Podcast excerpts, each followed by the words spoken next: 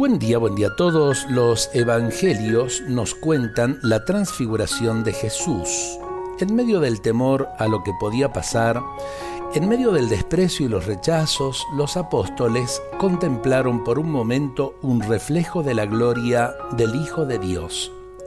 Contemplaron a Jesús revestido de una luz preciosa, envuelto en una gloria deslumbrante. Pero duró poco. Después tuvieron que bajar del cerro Querían quedarse allá arriba, pero debieron volver a la vida cotidiana, áspera y limitada.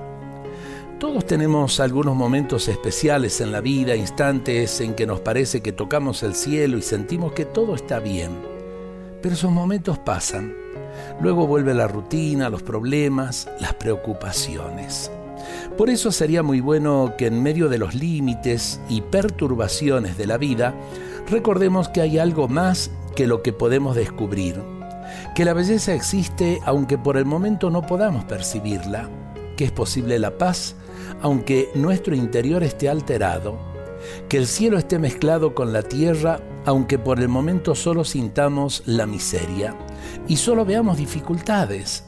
Pero sobre todo es importante que recordemos que Jesús verdaderamente está y está vivo, vive en medio de los límites de este mundo hay algo más que lo que nuestros ojos pueden mirar.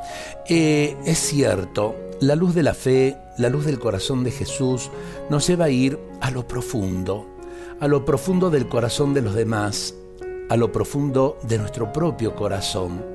Necesitamos de esa luz de la fe que nos hace ver, eh, yo diría, al hermano como hermano, al prójimo como hermano.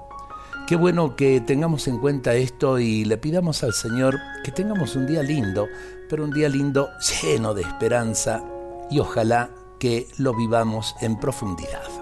Dios nos bendiga a todos en este día.